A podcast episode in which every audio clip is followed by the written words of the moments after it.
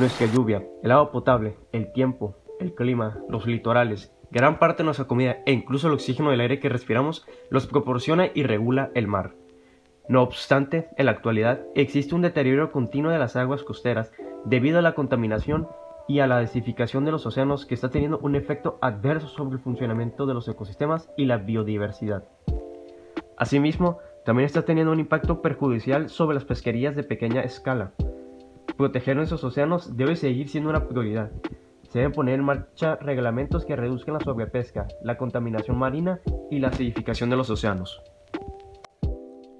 Muy buen día a todos aquellos que vinieron a escucharnos. Este podcast está conformado por María Osuna, Caterina Nicosia, Héctor Rodríguez y su servidor, Jorge Núñez.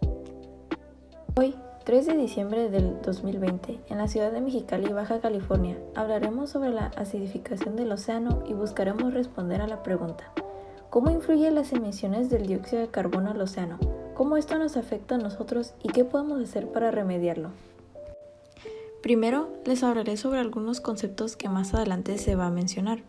El pH es lo que determina la acidez o alcalinidad de una sustancia. Partes por millón es una unidad de medida que se utiliza para indicar la concentración de una sustancia. Ahora prosigamos. Los organismos marinos han evolucionado en un ambiente oceánico con un pH constante entre 8 y 8.3 y por esa razón están particularmente adaptados a ese entorno pero debido a la constante quema de combustibles fósiles, los niveles de dióxido de carbono en el océano se han ido incrementando y por ende se ha ido acidificando, afectando de forma drástica el ecosistema de los seres marinos. La acidificación oceánica trae consecuencias que impactan en nuestra comunidad y en nuestros océanos. En primer lugar, una parte considerable de la vida vegetal y animal de los océanos, desde el fitoplancton que esta es la base de la cadena alimenticia marina, hasta los arrecifes de coral y una variedad de mariscos y almejas forman sus conchas fijando calcio y carbonato de agua marina para formar carbonato de calcio. En la medida en que disminuye el pH del agua del mar, disminuye drásticamente la disponibilidad de carbonato. Por debajo de ciertos niveles de pH se hace prácticamente imposible para estos formar sus conchas y esqueletos. En segundo lugar, la acidificación de los océanos puede debilitar una serie de procesos metabólicos de distintos organismos, desde la alimentación hasta la respiración e incluso la reproducción. Si bien resulta casi imposible de predecir, hay pocas dudas de que, con un aumento de pH, los ecosistemas oceánicos serían menos productivos al tiempo que tendrían menor diversidad y resistencia.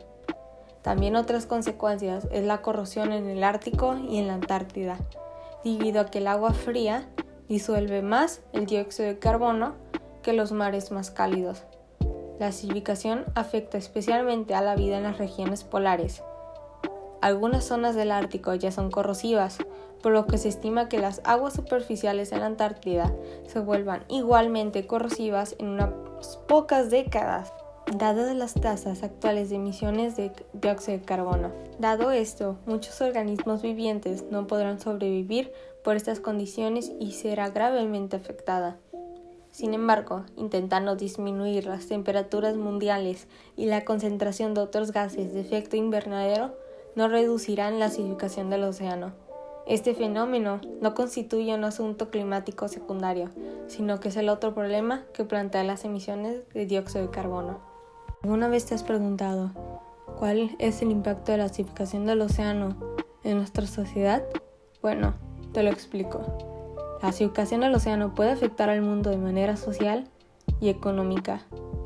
Una de ellas es la industria comercial de pesca y el marisco la cual pone en peligro la seguridad alimentaria de millones y millones de personas en el mundo que dependen de esta fuente de alimento. Por lo tanto, los arrecifes coralinos serán afectados de tal manera en la decoloración de los corales provocado por el aumento de temperatura del agua y la acidificación del océano. Esto da consecuencia a que los arrecifes serían un lugar inhóspito para muchas especies de peces, lo que influirá en el turismo, la seguridad alimentaria, la protección de las costas y la biodiversidad. Algunas propuestas para la solución de esto serían como en 2016 el Acuerdo de París, que optó medidas agresivas para reducir las emisiones de los gases de efecto invernadero que provocan el cambio climático. Cada día vemos nuestros signos de progreso en este sentido. Por ejemplo, en la medida de que sigue reduciéndose el costo de las fuentes de energía renovables y sus niveles anuales de instalación continúan superando los de los sistemas de energía con la base de combustibles fósiles. Pero aún queda mucho por hacer. Otras propuestas para revertir el cambio climático incluyen el acabar con la deforestación, la erosión y la degradación de suelos, que podrían servir a la causa contra la desertificación, ya que los bosques actúan como sumideros de carbono. Para concluir esta sesión, debemos recordar la importancia de este tema. Las emisiones de CO2 que provocamos nosotros han tenido un impacto negativo muy grande en los océanos y han dejado a varias especies marinas indefensas. Por eso, debemos hacer mayor uso de las energías renovables y bajar los niveles de deforestación para así poder revertir los efectos de la acidificación oceánica. Es importante siempre aportar algo bien de nuestra comunidad para poder garantizar un mejor futuro para nosotros y nuestro planeta. Gracias por su atención y esperamos que hayan disfrutado este podcast.